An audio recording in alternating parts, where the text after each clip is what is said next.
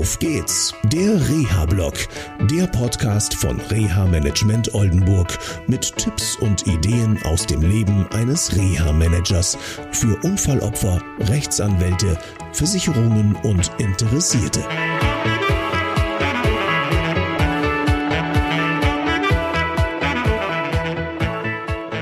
Hallo und herzlich willkommen zu einer neuen Sendung von Auf geht's, der Reha-Blog.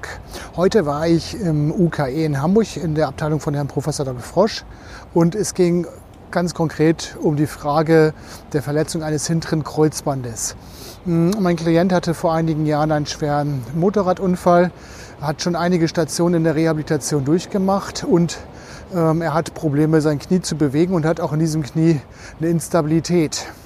Die bisherigen Ärzte haben das ein wenig abgetan haben gesagt, na ja, kann man laufen, macht eine Schiene dran und so weiter. Und die Untersuchung heute durch Herrn Professor Dr. Frosch hat ergeben, dass doch mehr kaputt ist, als bisher die Ärzte gesagt haben. Und insofern ja, muss sich mein Klient mehreren Operationen wohl jetzt noch unterziehen. Ähm, insofern ist dieser Fall ganz wichtig ähm, also darüber nachzudenken, sich mal eine zweite oder dritte Meinung einzuholen, wenn etwas ähm, in der Rehabilitation oder in der Genesung nicht klappt. Das war's von heute oder für heute aus dem Reha-Blog aus Hamburg. Bis zur nächsten Sendung. Tschüss! Das war eine Folge von Auf geht's, der Reha-Blog. Eine Produktion von Reha Management Oldenburg.